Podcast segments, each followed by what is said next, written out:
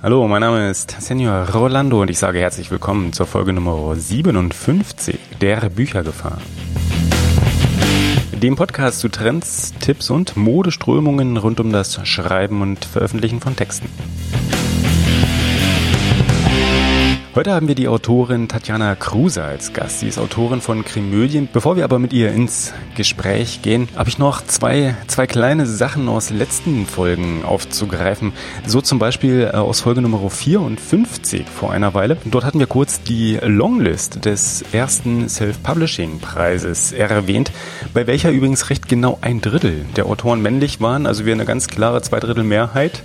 Ja, das sind Mehrheiten, von denen träumen sie andernorts, aber bei dem wir also eine ganz klare Zweidrittelmehrheit der Autorinnen äh, verzeichnen konnten und erkannt haben. Und das Spannende ist, dass jetzt nach der Longlist, ja, das passiert ist, was logischerweise bei Preisen sehr oft passiert, nämlich dass die Shortlist erschienen ist. Und auf der Shortlist des deutschen, des ersten deutschen Self-Publishing-Preises stehen noch äh, zehn Bücher. Und tja, wenn wir uns jetzt mal die Verteilung angucken, da sind von den zehn acht Autorinnen und zwei Autoren. Wir stellen also fest, dass die Quotenmänner auf äh, lockere 20 Prozent reduziert wurden und ähm, ich denke mal, das ist durchaus spannend zu beobachten, wer letztendlich äh, das Rennen machen wird. Und die Gewinnerin oder der Gewinner, falls es doch einer von den beiden schaffen sollte, werden auf der Frankfurter Buchmesse bekannt gegeben. Und ja, ja, die Frankfurter Buchmesse ist, wenn ich mir angucke, wann wir das hier aufnehmen und wir sind jetzt hier gerade Anfang Oktober, also die Frankfurter Buchmesse ist Mitte Oktober, genau genommen in der nächsten Woche schon. Und das bringt mich auch gleich zu meinem zweiten Thema. Und das nämlich auf der Frankfurter Buchmesse, wie auch schon im letzten Jahr und wie auch schon auf der Leipziger Buchmesse, auch dieser Kanal mit vertreten sein wird. Und zwar haben die netten Damen und Herren von Tolino Media uns eingeladen, eine kleine Session zum Geschichten erzählen. Unter anderem auch in Podcasts, aber auch allen anderen möglichen Kanälen, die es so gibt, zu halten. Das heißt also am Freitag der nächsten Woche, am 13., ich glaube, das ist Freitag der 13., das wird schön. Am Freitag, dem 13. auf der Frankfurter Buchmesse Buchmesse also am Stand von Tolino Media, ich glaube um 10.30 Uhr. Aber wir werden das auf jeden Fall mit genauer Uhrzeit in den Shownotes zu dieser Sendung nochmal verlinken und laden damit alle ganz herzlich ein, uns dort auch entsprechend zu besuchen und mit dabei zu sein. Die Shownotes gibt's natürlich unter büchergefahr.de Schrägstrich 57. Tja, und damit werfen wir doch mal einen Blick auf unsere heutige Gästin. Tatjana Kruse. Sie ist seit 17 Jahren glaube ich. Und ich hoffe, ich dichte ihr da jetzt nicht irgendwie ein Jahr äh, unberechtigterweise an. Seit 17 Jahren Krimi-Autorin, hat bisher 24 Bücher veröffentlicht, die unter anderem bei Fischer, bei Goldmann, bei Knauer und jetzt mittlerweile sogar bei Surkamp erschienen sind. Darunter sind jedoch auch ein paar Sammelbände, das erwähnt sie auch selbst, recht äh, leicht abschwächend in ihrer natürlichen Bescheidenheit. Und trotzdem stelle ich fest, dass nicht mitgezählt bei dieser Menge an Output, wenn ich das mal so ganz profan sagen darf, also noch nicht mitgezählt sind quasi richtige Massen an Kurzgeschichten, die in diversen Anthologien erschienen sind, weil sie wirklich ähm, rund um die Uhr an, nach meinem Verständnis zu schreiben scheint und die wirklich in einem wunderbar fließenden Maße und äh, stetig nacheinander wirklich auch erscheinen. Davor kann man auch ruhig mal Respekt haben. Davor kann man ruhig mal den Hut ziehen und einfach mal respektieren, dass sie definitiv eine Kennerin des Krimischreibens ist. Genau genommen eine Kennerin des Krimödienschreibens. Das ist eine der kleinen Besonderheiten, über die wir auch so ein ganz klein bisschen durchaus gleich reden. Und wir reden auch darüber, wie ihr, ja, ich sage jetzt mal, Lifestyle einer Hauptberufsschriftstellerin aussieht. Denn das, das Charmante ist, dass sie wirklich auch von sich sagt, das ist genau das, was sie immer sein wollte. Hauptberufliche Vollzeit. Autorin. Das, das finde ich insofern ganz respektabel, als das wirklich relativ wenige so deutlich zugeben. Und viele sagen so, ja, ich schreibe halt so zum Selbstzweck und ich weiß nicht, mal gucken und eventuell, und wenn der ganz große Erfolg, den ich natürlich mehr erhoffe, dann einfach zufällig über Nacht über mich hereinpurzelt, dann sei das so. Tatjana ist da anders. Sie sagt wirklich ganz klar und ehrlich, nein, Schreiben ist das, was ich machen möchte. Schreiben ist das, wovon ich leben möchte und das, was ich zu meiner Profession machen möchte und was sie dann auch zu ihrer Profession gemacht hat. Diese Konsequenz finde ich äh, beneidenswert, beachtenswert und vor allem auch nachahmenswert und daran können wir uns ruhig mal alle ein kleines Beispiel nehmen und darüber reden wir auch entsprechend mit ihr. Ist sie immer am Schreiben? Ist sie immer am Plotten dann wenigstens? Ist sie vielleicht aber auch immer am Reisen, um einfach auch ihre Bücher entsprechend zu promoten oder ähm, Lesungen zu geben, was jetzt gar nicht so profan äh, schlecht und billig gemeint ist, wie das vielleicht möglicherweise klingen mag, sondern einfach auch rauszugehen und Kontakt mit ihrem Publikum, mit ihren Leserinnen, Lesern äh, sprechen zu knüpfen und dort dann auch wirklich über die Bücher zu reden, die Bücher vorzulesen und dann einfach auch sie den einzelnen Zielgruppen Mitgliedern, sagt man das so? Also den Leserinnen und Lesern, den potenziellen zumindest näher zu bringen. Tatjana ist obendrein übrigens im Syndikat vernetzt. Das ist ein Genreverband für ja, Kriminalistik, Autorinnen und Autoren, den wir hier bisher doch noch relativ wenig thematisiert haben. Über andere Verbände haben wir schon gesprochen. Heute kommt somit ein weiterer sehr etablierter und auch äh, durchaus sehr renommierter mit ins Gespräch. Ein Gespräch gibt sie somit insgesamt rundum, wenn ich das mal so zusammenfassen darf, gleich einen Blick hinter die Kulissen einer, sie sagt das übrigens selbst ganz bescheiden, B-Autorin. Und äh, wir stellen uns mal die Frage, ist das dann desillusionierend? Reden wir bei hauptberuflich arbeitenden Schriftstellerinnen nicht nur von ganz knallharten Bestsellern? Ist das wirklich nicht so? Gibt's wirklich kein Rampenlicht? Wie plant sie denn aber zum Beispiel ihre Buchprojekte? Und es sind ja dann doch so einige, die der Reihe nach erscheint. Plant sie die überhaupt oder lässt sie die einfach auf sich zukommen? Wie sieht denn so der Alltag aus, wenn man den ganzen Tag potenziell schreiben könnte? Ist das vollkommen tiefenentspannt, wie man es bei Autoren sich vielleicht auch so naiv vorstellen mag? Oder ist das doch eher so ein fortwährender Hort der Angst vor Schreibblockaden oder anderen Ungetüm? Tja, lassen wir sie am besten einfach mal selbst zu Wort kommen. Ja, Tatjana, dann steigen wir einfach direkt mal ein. Du hast bisher, wenn ich das jetzt mal richtig recherchiert habe, und recherchieren heißt, ich habe auf deine Homepage geguckt und eiskalt mal den Finger über den Monitor ähm, getoucht, ja, um den dann nachher wieder putzen zu dürfen. Aber nein, ich, habe also mit dem, äh, mit, mit dem Finger über den Monitor geglitten und habe, glaube ich, 24 Bücher gelesen. Gezählt. Nicht, das kommt mir viel vor, aber ich zähle selber nicht mit. Also es wird schon stimmen. Okay, also 24 Bücher. Dazu kommen dann, glaube ich, auch noch so ein paar Kurzkrimis pro Jahr. Und so ein paar heißt irgendwie so ungefähr im Schnitt ein Monat äh, für einen. Also jeden Monat einer. Das ist du das so erstmal so korrekt gut. zusammengefasst? Ja, okay. Das ist äh, auf den Punkt gebracht. Okay, dann dann als erstes mal äh, Hut ab dafür und ich frage mich so ein bisschen bei der Quote, die das, äh, die da so irgendwie jetzt ja erscheint und man Sachen so fertigstellt, feiert feierst du das dann irgendwie überhaupt noch? Ist das noch was Schönes oder ist es so die pure Routine, die sich dann eingeschlichen hat, wie ja, bin ich halt mal wieder fertig mit was und ab zum nächsten und äh, mach einfach weiter, als wäre nichts passiert? Ja, das ist eine saugute Frage, weil es ist wirklich so, wenn du es Schreiben als Beruf hast, dann feierst du, glaube ich, nicht oft genug. Also ich feiere das nicht mehr so wie früher, wenn ein Manuskript fertig ist oder wenn ich dann das fertige Buch in der Hand halte, weil ja nebenher schon ganz viele andere Projekte wieder laufen. Das ist ähm, schade. Früher habe ich immer wirklich eine Flasche Champagner gekauft und die wurde geköpft. Das ist ja. Könnte ich wieder einführen. Ne, ne, obwohl, wenn die Quote ähm, zu hoch oder wenn die Frequenz zu hoch ist, dann ist das vielleicht mit den flaschenweisen Champagner auch nicht unbedingt dem nächsten Text immer zuträglich. Also ich will da jetzt keinen verleiten, ich will dich jetzt nicht dahin bringen. Ähm, Nein, liebe Kinder an den Geräten, tut das nicht. Aber ähm, Krimi-Autoren sagt man ja generell nach, dass sie viel trinken. Und wir treffen uns ja auch alle einmal im Jahr und es ist schon so, dass wir was vertragen. Also keine Sorge. Dieses Treffen einmal im Jahr, ist das im Rahmen des Syndikats? Ja, wunderbar, genau. Es gibt ja einen Berufsverband für Krimi-Autoren deutscher Zunge, das Syndikat, und wir treffen uns einmal im Jahr auf der Kriminale. Angeblich zur Fortbildung und zu Preisverleihungen, aber eben auch um zu netzwerken und miteinander Spaß zu haben und was zu trinken. Ist so. Seit, seit wann bist du eigentlich bei dem Syndikat mit dabei? Großer Gott, das darf man gar nicht sagen. Mit meinem ersten veröffentlichten Kurzkrimi bin ich eingestiegen. Man muss veröffentlicht sein, um Mitglied zu werden. Und das war, glaube ich, 1996.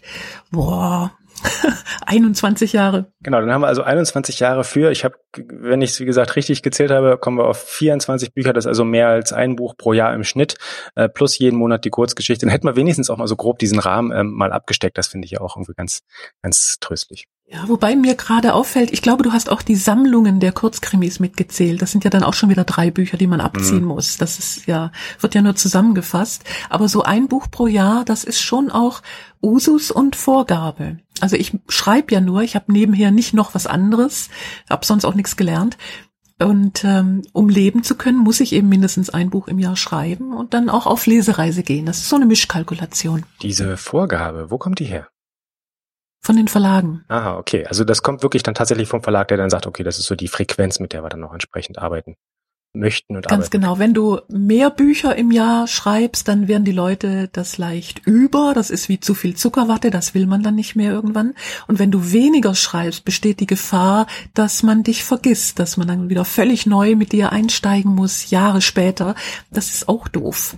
Also so ein Buch pro Jahr und dann bist du den Leuten immer noch präsent und sie gehen aber auch hin und kaufen dein Buch. Das ist so Usus. Mhm, okay, das verstehe ich. Das ist auch durchaus ein Rhythmus, der ja, wie gesagt, der ist ja durchaus üblich. Da erkennt man ja, ähm, das passt schon. Wenn wir aber schon mal bei den Verlagen sind, du bist ja jetzt durch, durch einige dann doch durch. Also du hast bei Fischer, Goldmann, Knauer, Surkamp habe ich dann jetzt zum Schluss gelesen. Das ist ja auch immer irgendwie, ähm, das ist das Ende der Karriere.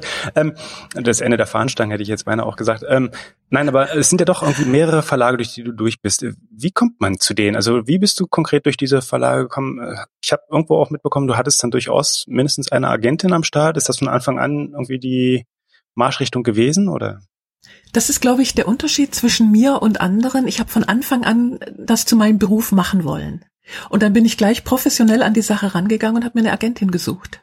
Und die hat mich vermittelt. Mein erster Verlag war ja Fischer in Frankfurt. Dann leider ist meine Agentin in Ruhestand gegangen und hat mich weiter vererbt. Und ähm, da klappte die Chemie nicht. Dann kam mein dritte, meine dritte Agentin, die hat mich zu einem neuen Verlag gebracht und so hat sich das ergeben. Mittlerweile bin ich bei meinem vierten Agent und eben auch dadurch bei meinem vierten großen Hausverlag. Ja, klassischerweise sind sie dann doch mehr oder weniger an den einen oder anderen enger geknüpft als ähm, ja an alle anderen. Das ist, ich glaube, das ist auch eine ganz natürliche Sache, weil es immer auch ein Beziehungsspiel ist. Eben, der Verlag ist ja kein Es, sondern das sind ja Menschen. Und Menschen können eben mit manchen Agenten besser als mit anderen oder mit manchen Autoren auch besser als anderen.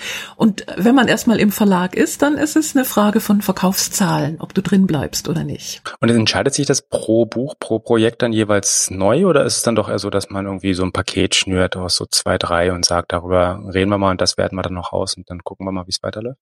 Im Krimi-Bereich ist es ja eher so, dass man auf Serien auslegt. Dass du also einen Ermittler hast, der über, keine Ahnung, sieben, zehn, 15 Bücher Morde aufklärt. Und da kann es vorkommen, hatte ich auch schon, dass man zwei oder drei Buchverträge abschließt. Aber ich glaube, generell ist es schon so, von Buch zu Buch wird dann ein neuer Vertrag ausgehandelt.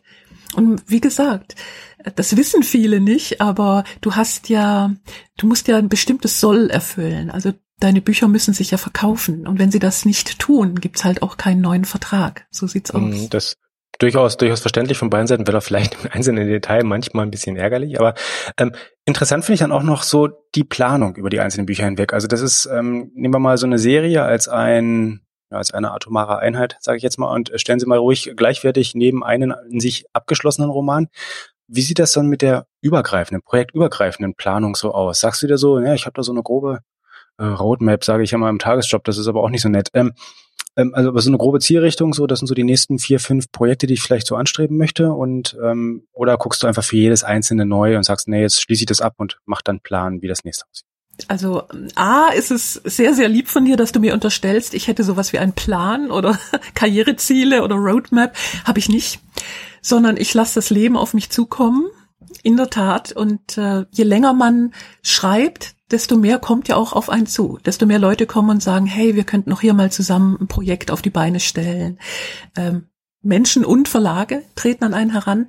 Und ich gucke immer, was, was lacht mich an, was würde mir Spaß machen und sag dann zu. Und das bedeutet aber eben auch, dass ich nicht ein Projekt durchziehe und abschließe, sondern dass immer mehreres nebeneinander läuft. Und die Vor, also Vorlaufzeit für die Veröffentlichung, äh, für die Veröffentlichung eines Buches ist ja in aller Regel ein Jahr. Mhm. Das heißt, in der Zeit zwischen Manuskriptabschluss und äh, das Buch kommt in den Handel, sind ja zwölf Monate, die ich irgendwie füllen muss und die fülle ich mit neuen Projekten. Und das kann schon dahin gehen, dass dann bei der Veröffentlichung ich da sitze und kaum noch weiß, was genau hast du denn jetzt geschrieben. Das ist, ja, das ist das insofern spannend, ähm, weil man ja dann, wenn das Buch abgeschlossen, wenn es fertig ist, äh, nicht nur fertig geschrieben, sondern auch entsprechend fertig veröffentlicht ist, man dann ja auch erst auf die Lesungsreisen geht und das Ganze ja dann wieder aus der ja, Kiste, aus dem Archiv holt und dann selber sich erstmal wieder damit vertraut machen kann. Du bist aber doch recht rege unterwegs, was jetzt so Lesungstermine anbelangt. Also das ist ja wirklich so ein kleines, ähm, ja, Road-Movie, würde man fast sagen, wenn man es dann verfilmen würde. Hm, also wirklich mehr unterwegs als zu Hause, habe ich so den Eindruck. Wie, wie läuft das ab? Wie läuft das äh, konkret ab? Bist du selber auch mit dabei und aktiv und sagst so, naja, es gibt so bestimmte Gegenden, da wäre ich ganz gerne mal und guck mal, ob ich ähm, da nicht auch was auf die Beine stellen kann und ob ich da nicht jemanden finde?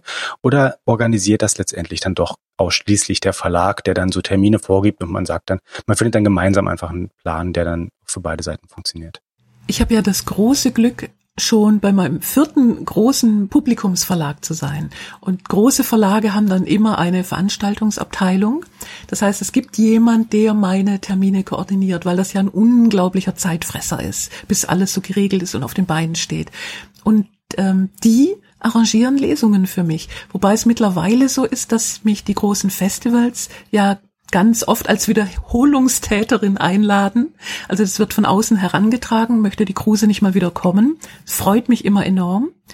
Ähm, und dann ist der Ablauf natürlich schon ein geregelterer, weil man ja schon zusammengearbeitet hat. Aber das ist auch ein charmantes Kompliment eigentlich. Ja, ja. ja. Dabei ich bin ich ein sehr schüchterner Mensch. Ich stehe eigentlich gar nicht gern auf der Bühne. Das, da habe ich immer Angst, keine Ahnung, die Leute beißen. Aber sie beißen ja nicht, im Gegenteil. Das ist so eine tolle Chance, mit deinen Leserinnen und Lesern in Kontakt zu kommen. Und das sind dann auch, wenn ich die begeistern kann vor Ort, dann sind das Menschen, die kaufen die ganze Serie komplett. Also das ist eine tolle Chance für beide Seiten, auch für das Publikum, mich kennenzulernen. Ich glaube ja gerade meine Art von Büchern ähm, liest man anders, wenn man mich mal live erlebt hat, weil man dann weiß, wie ich das meine. Also im Grunde mache ich Lesungen gern und ungern. Es ist eine Mischung. Und so sehr viele Lesungen habe ich gar nicht. Es ist halt im Frühling und im mhm. Herbst ist immer Lesereisezeit. Und dann ist wirklich so ein Hopping von einem Ort zum anderen. Das ist ein ganz äh, faszinierendes äh, Phänomen, das man aber überall beobachten kann, dass gerade die Sommerzeit äh, doch relative Lesungsflaut der Zeit ist. Ähm, wahrscheinlich aufgrund der Annahme, dass dann doch der eine oder andere lieber irgendwo am Strand entspannt liegt, als irgendwo sich in ein äh, Kämmerlein zu begeben, indem man mit anderen zusammen eingepfercht ist, um dann einen Text ähm, Vorlesenden zu lauschen. Aber ich glaube, das ist ein Irrtum und manchmal bedauere ich das sehr, dass man da relativ wenig über die Sommerzeit finden kann. Aber Trotzdem, dieses Introvertierte, das haben ja relativ viele Autoren, sage ich jetzt mal. Wenn du noch so einen Tipp hättest, außer zu sagen, ja, das, das bringt dir viel und im, Nachhinein wirst du das nicht bereuen, aber wenn du so einen Tipp hättest, um zu sagen, komm, spring über deinen Schatten und äh, wie könnte man sich selber ja in den äh, Allerwertesten treten, um zu sagen, komm, ich probiere auch mal eine Bühne aus. Was, wie, wie, wie hast du deine initiale um, ähm. Bühnen, ja, Hemmung, sage ich mal, vielleicht auch überwunden? Hilft das vielleicht anderen? Ja, das ist eben das Tolle, wenn man ein Netzwerk hat, in dem man aufgehoben ist. Im Syndikat, wie gesagt, gibt es ja immer die Kriminale einmal im Jahr und da gab es lange Jahre, mittlerweile nicht mehr so, Lesungen für die Mitglieder. Das ging dann gar nicht ums Geld verdienen, sondern einfach um Erfahrung zu sammeln. Und was wir jetzt mittlerweile im Syndikat machen, ist, dass wir Kurse anbieten, Fortbildungen auf der Kriminale, Bühnenpräsenz oder Stimmbildung, solche Sachen. Bei mir merkt man, dass ich weder noch besucht habe, aber das ist schon hilfreich. Einfach Übung, einfach, keine Ahnung, Kaninchenzüchterverein, Jahresversammlung, da mal eine Lesung zu machen oder einfach Erfahrung zu sammeln, dass A, die Menschen es gut mit dir meinen, dass es nicht weh tut und dass man im Laufe der Zeit auch lockerer wird. Also ich habe ganz viele, aufgrund meines Alters, Kollegen einfach schon begleitet von ihrem ersten Bühnenauftritt bis hin, wie sie heute sind. Um, keine Ahnung, ich nenne mal Namen, Heinrich Steinfest, wunderbarer Kollege, der war bei seinen allerersten Lesungen natürlich auch gehemmt und verkrampft und hat kaum geredet. Und mittlerweile, wenn man den auf einer Lesung erlebt, vielleicht liegt es an dem Glas Rotwein, das er gerne dazu trinkt, aber der ist sensationell auf der Bühne. Und das sehe ich bei ganz vielen, dass es einfach wirklich was bringt, wenn man unters Volk geht und es einfach tut, seiner Angst ins Auge schauen. Ja, in einer geschützten Umgebung erstmal so ein bisschen üben, um dann letztendlich ja, draußen in der yeah. Wildnis, also ich dramatisiere vielleicht, aber ähm, um dann irgendwie auch vor unbekannterem Publikum etwas souveräner dann einfach sein zu können, ja. Ja, witzigerweise finde ich, ist es gerade umgekehrt. Also wenn ich Lesungen in meiner Heimatstadt Schwäbisch Hall habe, dann weiß ich, wenn ich hier abstinke, die sehe ich alle wieder. Jeden Tag auf dem Markt, beim Friseur. Ich muss hier gut sein und der Druck ist immens hoch. Wenn ich aber so wie jetzt zum Mordsharz-Festival fahre, in den Harz komme ich ja so gut wie nie.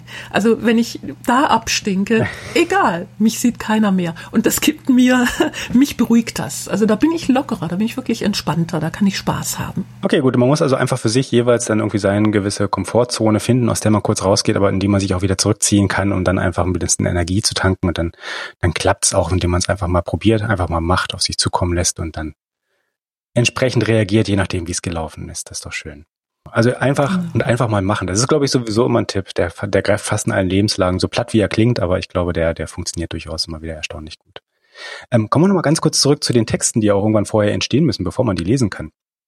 Und für jemanden, der, ja, ähm, du hast so schön gesagt, ähm, das ist das, das Einzige, was du machst. Also für jemanden, der ja hauptberuflich schreibt, wie sieht da so ein klassischer, also man stellt sich das ja so vor, mhm. ne? Ähm, schlafen bis mittags und also so ein bisschen, wie du es auch so zusammengefasst hast auf seiner Homepage, ja, trinken den ganzen Tag Kaffee äh, und drücken sich davor zu schreiben und am Ende des Tages haben sie nichts gemacht und irgendwann entsteht trotzdem ein Buch. Äh, nur davon, dass man nie an irgendeinem Tag mal was geschrieben hat, davon entsteht ja nichts. Also ähm, wie, wie stellt man sich das vor? Wie, wie sieht so ein, so ein ja, fangen wir mal beim Tag an und werden dann größer. Also wie sieht so ein klassischer, vielleicht ganz gemeiner, langweiliger Alltag von jemandem aus, der die ganz, die hauptberuflich Romane schreibt?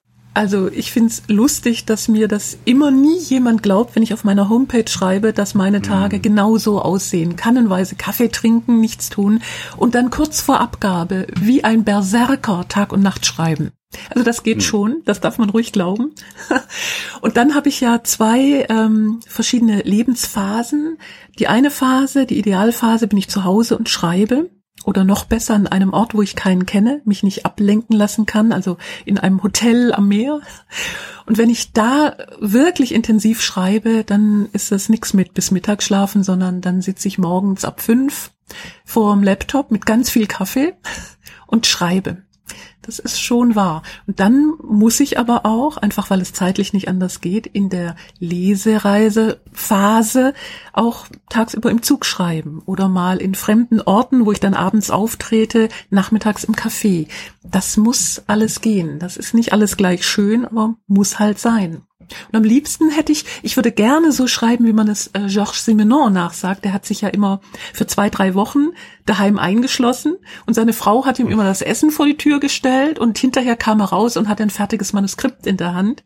Also im Grunde sollte ich im Hotel wohnen, wo immer der Roomservice vorbeikommt und nach drei Wochen ist das Buch fertig. Das ist so das Ziel, auf das ich hinschreibe. Ähm, da findet jeder seinen ganz persönlichen Rhythmus. Aber was, was ich interessant fand, äh, ist, ist ja, letztendlich geht es darum, auch Lücken, die sich einfach anbieten, mal zu nutzen und auch mal irgendwo so zwischendrin eine Pause, die einfach sich aufdrängt, nicht nur vorbeistreichen zu lassen, sondern die auch wirklich beim Schopf zu greifen und dann zu schreiben. Jetzt ist aber die spannende Frage, was dieses Zuschreiben dann eigentlich heißt. Also ähm, gibt ja so diese zwei schönen Welten, die einfach sagen, der eine, der lässt so, man sagt es ja Stephen King nach, oder behauptet das ja von sich selber zumindest, ähm, so, so zu arbeiten, dass er einfach sagt, er, er weiß auch nicht, was passiert, er lässt einfach mal so die Geschichte auf sich zurollen, das ist so das klassische entdeckende Schreiben, ja, oder, oder bist du eher irgendwie in, in dem anderen Lager so schwerpunktmäßig, dass dann doch sich vorher überlegt, ähm, wie der Plot aussieht, wie so die Rahmenhandlung aussieht, wo möchte ich eigentlich hin, dass ich dann schon ein konkretes Ende habe, auf das ich halt auch hinschreibe. Also mehr so das, die plottende Schreiberin. Bist du da irgendwie so einem Lager zuzuordnen, oder? Ich persönlich habe ja nie geglaubt, wenn Krimi-Kollegen behauptet haben, ja, sie schreiben einfach so und überlegen sie vielleicht grob im Voraus, wer war der Täter, aber durchaus mittig im Schreiben kann mal der Täter an sie herantreten und sagen, nö, ich war es nicht. Und dann ist das Ende, das Buch ganz mhm. anders. Das habe ich nie geglaubt, weil äh, in der Belletristik, im Horror, im Fantasy ist es anders. Da kannst du anfangen und die Richtung ändern. Aber beim Krimi musst du doch wissen, wer war's, warum war er's, wie kann ich falsche Fährten legen und andere verdächtig machen. Da kannst du nicht mittig im Schreibprozess sagen, ach nö, jetzt ist doch alles ganz anders, weil dann musst du ja alles, was du bis dahin geschrieben hast, ändern. Das ist ein Irrsinnsaufwand, der zu ganz vielen logischen Brüchen führen kann. Also ich glaube, als Krimi-Autor musst du wirklich vorher da sitzen und plotten, bis ins Detail und ein, ein Skelett erstellen gewissermaßen, auf das du dann im eigentlichen Schreibprozess einfach das Fleisch draufklatscht, also die Geschichte erzählst. Aber das Gerüst muss da sein, sonst trägt das nicht. Meine Meinung. Ja, also das, äh, und vor allem, dass das Entdeckende weniger Arbeit macht, das ist ein ganz naiver Irrglaube. Also ich glaube, das unterschreibt dann auch wirklich niemand mehr. Aber wie sieht das ganz praktisch aus? Also hast du dann so ein, so ein, so ein ich, ich werde jetzt wirklich mal ganz, ganz kurz irgendwie detailliert, ähm, hast du dann wirklich so ein, so ein ja, weiß ich nicht, Word-Dokument oder was auch immer, ähm, das wirklich schon recht detailliert aussieht und füllst dann die Lücken mit ja, prosaischem Fließtext sozusagen, wenn es um die letzte Phase geht, oder, oder strukturierst du das in Form von, weiß ich, einer Karteikartensammlung oder was alles andere noch irgendwie so denkbar ist, in einem großen Whiteboard oder was dann wieder schwierig auf Reisen wird, glaube ich. Ähm, also wie sieht das so ganz im praktischen Tun aus? Im praktischen Tun sieht das so aus, dass ich ganz lange mit Ideen schwanger gehe. Ist wirklich so, ist nur im Kopf. Und dann fange ich an, das aufzuschreiben, noch klassisch auf Papier auch auf Karteikarten. Und das wird dann, das kann man gerade auf meinem Blog verfolgen, da habe ich ein Foto davon gemacht, dann habe ich so ein, eine riesige Papierschlange, auf der überall noch so Karteikarten kleben. Und das Ganze ist dann der Plot und die Figuren. Das wird abfotografiert, dann kann man nämlich auch im Zug immer mal einen Blick drauf werfen, ohne dass man diese Schlange mitschleift. Ja, okay, das lässt man noch ein, und dann kommt irgendwann die eigentliche Schreibphase wo ich dann wirklich nur noch, ähm, ich will nicht sagen abarbeite, ich bin zum Beispiel auch niemand, der linear schreibt oder chronologisch. Ich fange nicht vorne an und höre hinten auf, sondern ich schaue immer morgens, wie geht's mir, welche Szene könnte ich heute am lustvollsten schreiben und dann fange ich beispielsweise auch mal mit dem Showdown an oder mit irgendeiner nebensächlichen Szene und wechsle dann auch. Also das, das schon. Ich schreibe nicht einfach runter, aber der Plot steht, ja. Das muss dann äh, mit, ja, wie ich gesagt habe, mit Fleisch gefüllt werden, das Gerüst. Aber lustvolles Schreiben ist ja auch ein schöner Ansatz. Also den, den kann ich ja auch nur, nur motivieren, unterstreichen, ja, unter, unterschreiben. Ähm, wie viel Überarbeitung ähm, gibt es da noch? Weil ich meine, ich stelle mir das auch gerade gut so vor, wenn man, selbst wenn der Rahmen doch relativ eng gesteckt ist, aber ähm, so das ein oder andere Mosaiksteinchen für sich isoliert schreibt, dann müssen die am Ende doch wieder ordentlich zusammengereiht werden und miteinander so verknüpft werden, dass es noch harmonisch und charmant bleibt. Ähm, wie viele Iterationen durchläuft das, bevor das Ganze dann raus an ja, die Lektoren zum Beispiel geht? Ja, das ist natürlich ganz unterschiedlich. Ich komme gerade von der Eröffnung des Münchner Krimi-Herbstes, wo der wunderbare Kollege Friedrich Arni erzählt hat, dass er tatsächlich vier, fünf Überarbeitungen erstellt, also so richtige Überarbeitungen, bevor er das an den Verlag gibt. Und bei mir ist das anders. Ich schreibe die Szenen alle runter, sage ich mal. Also es gibt einen Rohentwurf. Und dann lese ich das einmal durch. Und da springt mich ganz vieles an, was nicht stimmt oder wo ich mehr erzählen müsste oder vielleicht auch was rausnehmen muss, wobei ich ja schon immer sehr gekürzt schreibe. Und dann mache ich eine Überarbeitung und die geht an den Verlag, wo ja ohnehin die Lektorin nochmal drüber geht. Also es wird ja sowieso dann vier Augen sehen mehr als zwei. Da geht sowieso nochmal jemand drüber. Und dann kommen eventuell noch Änderungen rein oder auch nicht, je nachdem. Und fertig ist das Buch. Das klingt ja jetzt, das, das klingt mir jetzt ein bisschen zu äh, geradlinig, zu weich, Entschuldigung. Aber ähm, wenn ich mir jetzt so, so ich nehme, ich nehme jetzt ein ganzes Jahr, in dem so ein Buch ne, im Gesamtprozess ähm, dann ja wenigstens dann auch irgendwie ähm, ja, mit sich selbst beschäftigt ist. Äh, wie viel, wie hoch ist der Anteil, mit, zu dem du dich mit dir selbst alleine mit dem Text beschäftigst? Und wie groß ist der verbleibende Rest? Ich nenne es mal so, ich meine das aber jetzt gar nicht abfällig. Ähm, ja, dann sozusagen ab Lektorin, also ab dem der Text das Haus verlassen hat und, und, und dann bis er dann erscheint. Also wenn man das jetzt einfach mal so gegeneinander ja, vergleichen würde, ähm, wie viel macht man allein und wie viel ist dann letztendlich Teamarbeit? wir leben auf zwei verschiedenen Planeten. Das spüre ich gerade sehr deutlich. Okay. Ich, ich habe da keinen Überblick. Ich zähle nicht die Arbeitszeit, die Stunden, die wirkliche Schreibzeit, also wo ich ganz allein mit meinem Buch bin, mit dem Manuskript, äh, mit dem Schreiben, wo ich auch alle Aus Ablenkungen ausblende. Mhm. Das ist ja nicht so viel Zeit. Das ist eben der Unterschied zwischen jemand, der nebenher schreibt und jemand, der vom Schreiben lebt. Also ich mhm. schreibe nicht jeden Abend eine Seite oder so, sondern ich habe lass es zwei, drei Monate sein, wo ich jeden Tag rund um die Uhr schreibe. Und damit meine ich auch nicht von morgens fünf oder sechs bis, bis abends in die Puppen, sondern konzentriert mhm. einfach nichts anderes mache als dieses Buch. Ähm, das ist eher weniger als drei Monate. Und dann ist natürlich noch eine Phase, wo ich immer mal wieder drüber gehe. Aber es sind bei mir nur zwei Durchläufe. Mhm. Das ist so, ich lüge da nicht frech ins Mikro. Ich habe den Rohentwurf und ich gehe einmal drüber. Dazwischen kommt schon diese Lesephase, die sehr ähm, detailreich ist. Also nicht nur, ach guck, was was fehlt hier, sondern da denke ich noch mal über das Buch nach. Mm, aber es sind zwei mhm. Durchläufe, da beißt die Maus kein Faden ab, mehr nicht. Und dann eben das Lektorat. Das passt aber insofern auch ganz charmant dazu, dass ja mehrere, wie heißt das so schön, Bälle in der Luft schwirren oder äh, Feuer im Eisen sind oder äh, also das, dass es ja durchaus auch so ist, dass dazwischen drin ja keine Leerphasen entstehen, sondern du dann entsprechend mit anderen Projekten, anderen Ideen auch schon wieder schwanger gehen kannst. Und ähm, der die Zeit dann insofern ganz abwechslungsreich gefüllt ist. Also das, das ergänzt sich, da schließt sich auch der Kreis wieder so ein bisschen. Das, das leuchtet ein. Ja, das ist auch die größte Gefahr bei hauptberuflichen Schriftstellern, die den großen Fehler gemacht haben, wie ich, sich hm. keinen gut situierten Partner zu suchen, wo man weiß, der verdient jeden Monat, der zahlt die Miete. Ähm, ich muss ja immer schauen, dass Geld reinkommt. Ich brauche mehrere Projekte. Und dann ist es aber so, dass dieses kreative Schreiben, diese Big Magic, was Liz Gilbert sagt, ähm, dass das äh, auch ein Zwang werden kann, also schreiben müssen. Und da darf man den Spaß nicht verlieren und schon gar nicht, wenn man, so wie ich, Krimödien schreibt, also dieses Kind der Liebe aus Krimi und Komödie, das muss ja locker und leicht klingen. Und um das so hinzukriegen, muss ich auch locker und leicht drauf sein. Das schon, das ist schon schwierig als Hauptberuf. Hast du da Motivationstipps, wo du sagst, ähm, ja Mensch, wenn ich dann, also ich, ich kenne das sehr gut, ja, man hat ja so Tage, die sind gut und es gibt Tage, die sind noch besser. Ähm, und wenn man jetzt nur einen guten Tag hat, ähm, wie man sich da durchkämpft, ist es dann, gehst du dann so in dich und besinnst dich auf so, ja Mensch, das ist nun mal das, was ich gerne möchte und das im Großen und Ganzen stimmt's ja dann eigentlich doch und damit ziehst du dich dann am Schopfe wieder heraus oder hast du andere Geheimrezepte, die irgendwie sonst noch keiner entdeckt hat, die einem helfen durch so Tiefs, ich nenne es mal Tiefs jetzt, ich dramatisiere, Entschuldigung, aber um, um da durchzukommen? Ja, noch dramatischer wäre ja von Schreibblockade zu reden. Das tun ja auch viele, an die glaube ich nicht. Ja, ein Chirurg kann ja auch nicht sagen, oh, ich habe heute eine Operierblockade, ich kann keine offene Bauchhöhle sehen. Ähm, das, das geht in keinem Beruf. Und das geht eben auch nicht, wenn du von Beruf Schriftsteller bist. Es gibt natürlich Tage, da ist das, was du schreibst, eher nicht so prickelnd. Dann gibt es zwei Möglichkeiten. Man kann es überarbeiten oder man klopft am nächsten Tag in die mhm. Tonne. Aber das Geheimnis ist immer weiterschreiben.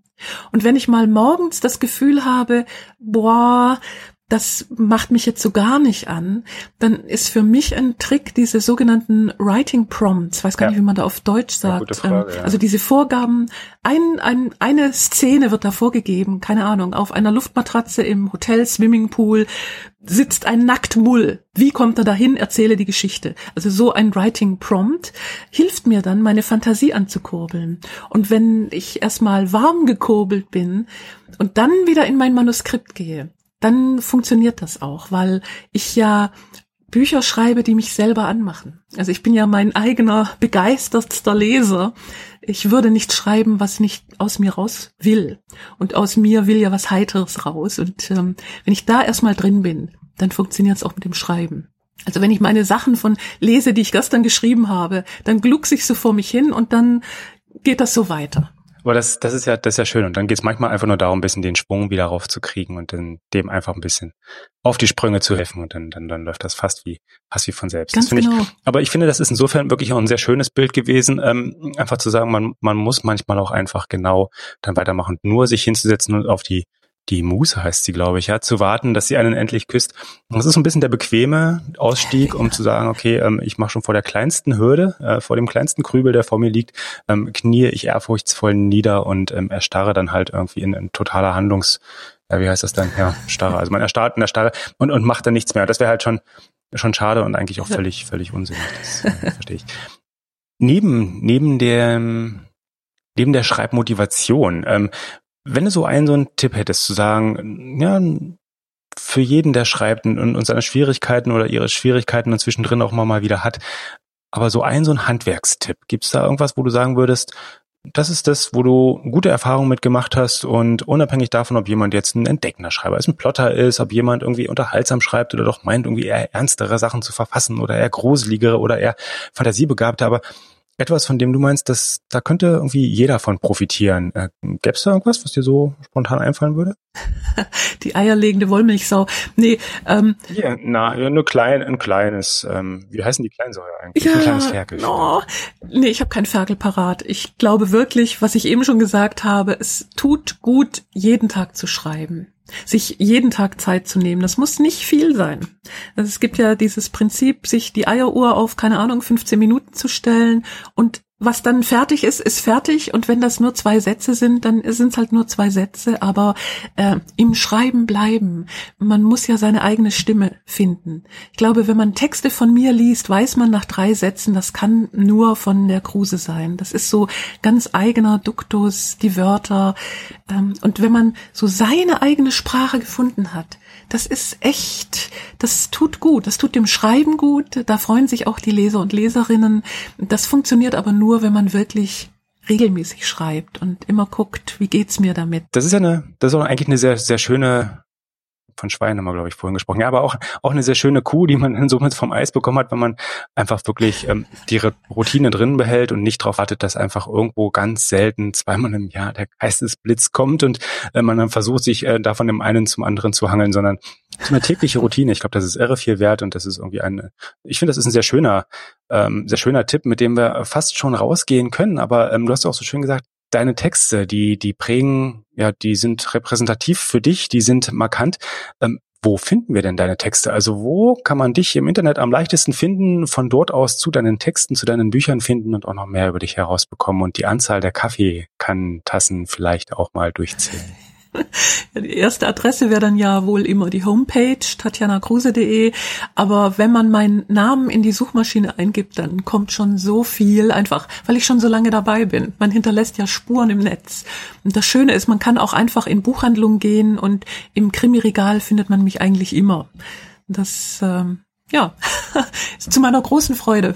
Ja, das, das glaube ich gern, dass das auch ein schönes Gefühl ist. Aber ich finde, das ist auch nochmal ein schöner, äh, ein schöner Tipp dazu, einfach mal raus in die Buchhandlung und einfach mal äh, sich auch einen Moment Zeit nehmen und vielleicht sogar ein bisschen mehr als nur diese 15 Minuten, um einfach auch mal so ein bisschen zu stöbern, zu gucken und dann einem zu sehen, was einem in die Hand fällt, was einen anspringt und dann vielleicht auch gefällt und dann mehr oder weniger zufällig zu einem Text auch von dir zu finden. Ja, und dann vor allem vor allem auch mal bei meinen Verlagen zu schauen, wenn ich schon auf Lesereise gehe. Ich glaube wirklich, es ist ein Vorteil, mich mal live erlebt zu haben. Ich kann nur jedem zuraten. Es tut auch nicht weh. Ähm, und auf gerade bei surkamp.de sieht man dann ja auch die Lesetermine oder Heimon.at und ähm, ich würde mich freuen oder über Facebook Kontakt zu mir aufzunehmen. Ich habe schon sehr gern Kontakt zu meinem Publikum. Also das ist ein echtes Highlight immer. Und deswegen rate ich jedem zu. Ich beiße auch nicht. Die Empfehlung, die Empfehlung teilen wir gerne und ähm, man kann sogar, also falls es nicht gerade zufällig einen Lesungstermin in der eigenen Nähe oder irgendwie in greifbarer Reichweite gibt, es gibt sogar ein paar Sachen, unter anderem auf diesem schönen Videokanal, ja, YouTube, ähm, bei dem man einen ersten kleinen harmlosen Blick schon mal werfen kann, um dann zu sagen, okay, jetzt versuche ich das das Ganze live mir auch mal herauszusuchen und dann wirklich dazu besuchen und Tatjana Kruse live zu erleben und dann auch vielleicht noch zwischen den Buchdeckeln in Ruhe im stillen Kämmerlein zu lesen. Tatjana, ich danke dir recht vielmals äh, für die äh, Einblicke in das Leben einer ja Vollblut- und äh, Ganztagsautorin. Und ich finde, das war sehr, sehr, sehr, sehr anschaulich und es hat äh, großen Spaß gemacht. Ja, es war mir ein Fest. Ich danke dir. Ja, so schnell kann es gehen. So schnell ist ein kurzweiliges Gespräch auch schon wieder vorbei. Und wir haben, das stelle ich jetzt doch mal resümierend fest, nicht nur die eingangs gestellte Frage nach dem Lifestyle einer Vollzeitautorin beantwortet, sondern wir haben so ganz in passant auch noch das Leben auf zwei verschiedenen Planeten verglichen, obendrein Parallelen gezogen zwischen Autorin und Chirurgen und natürlich einen validen, einen möglichen, einen ganz realen Weg des Veröffentlichens und Verkaufens der eigenen Texte diskutiert, angesprochen, umrissen und einfach mal geguckt, wie es denn so aussieht in der klassischen Welt der Agenten und Verlage. Die Links zu Tatjana Kruse, zu ihrer Homepage, zu ihren Büchern auf eben dieser gibt's selbstverständlich in den Shownotes unter büchergefahr.de-57. Wie versprochen gibt's dort auch Links zu ihren Lesungen und Beispielen davon auf YouTube. Ich kann die wirklich sehr empfehlen, sehr kurzweilig ebenfalls und sehr unterhaltsam. Ich wünsche schon jetzt dabei viel Spaß und sage bis zum nächsten Mal hier auf büchergefahr.de zur Folge 58 oder ich wiederhole es gern live auf der Frankfurter Buchmesse am Freitag der nächsten Woche, am Freitag, dem 13. Oktober 2017 Den Link zu der Session, auf der man uns hier definitiv finden kann, gibt es ebenfalls in den Shownotes. Damit wünsche ich frohes Schreiben, frohes Veröffentlichen und natürlich frohes Lesen, gern von アディオス